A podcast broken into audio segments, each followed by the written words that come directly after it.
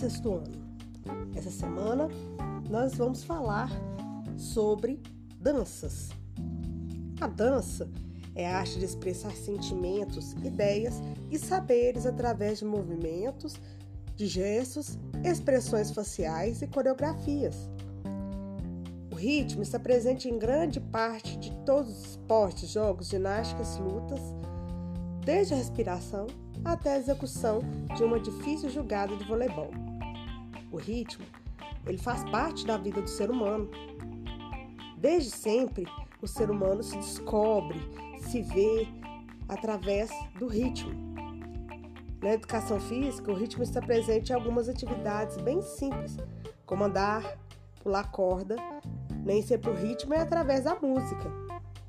O Brasil tem uma festa popular que incorporou muitas influências. A festa junina. Você sabe qual é a origem da festa junina? Ela veio dos portugueses. Todas as culturas têm algum tipo de manifestação rítmica expressiva. O Brasil tem uma riqueza muito grande dessas manifestações. Em todo o país, há manifestações de danças e de culturas associadas a ritmo. No Brasil, temos danças trazidas pelos africanos, pelos imigrantes, povos da fronteira. Assim como as brincadeiras, os jogos, as danças são recriadas em todo o mundo. Cada parte do mundo tem um ritmo, tem uma dança, tem uma brincadeira, tem um jogo específico daquele país. Cada região do Brasil tem suas festas características e suas danças.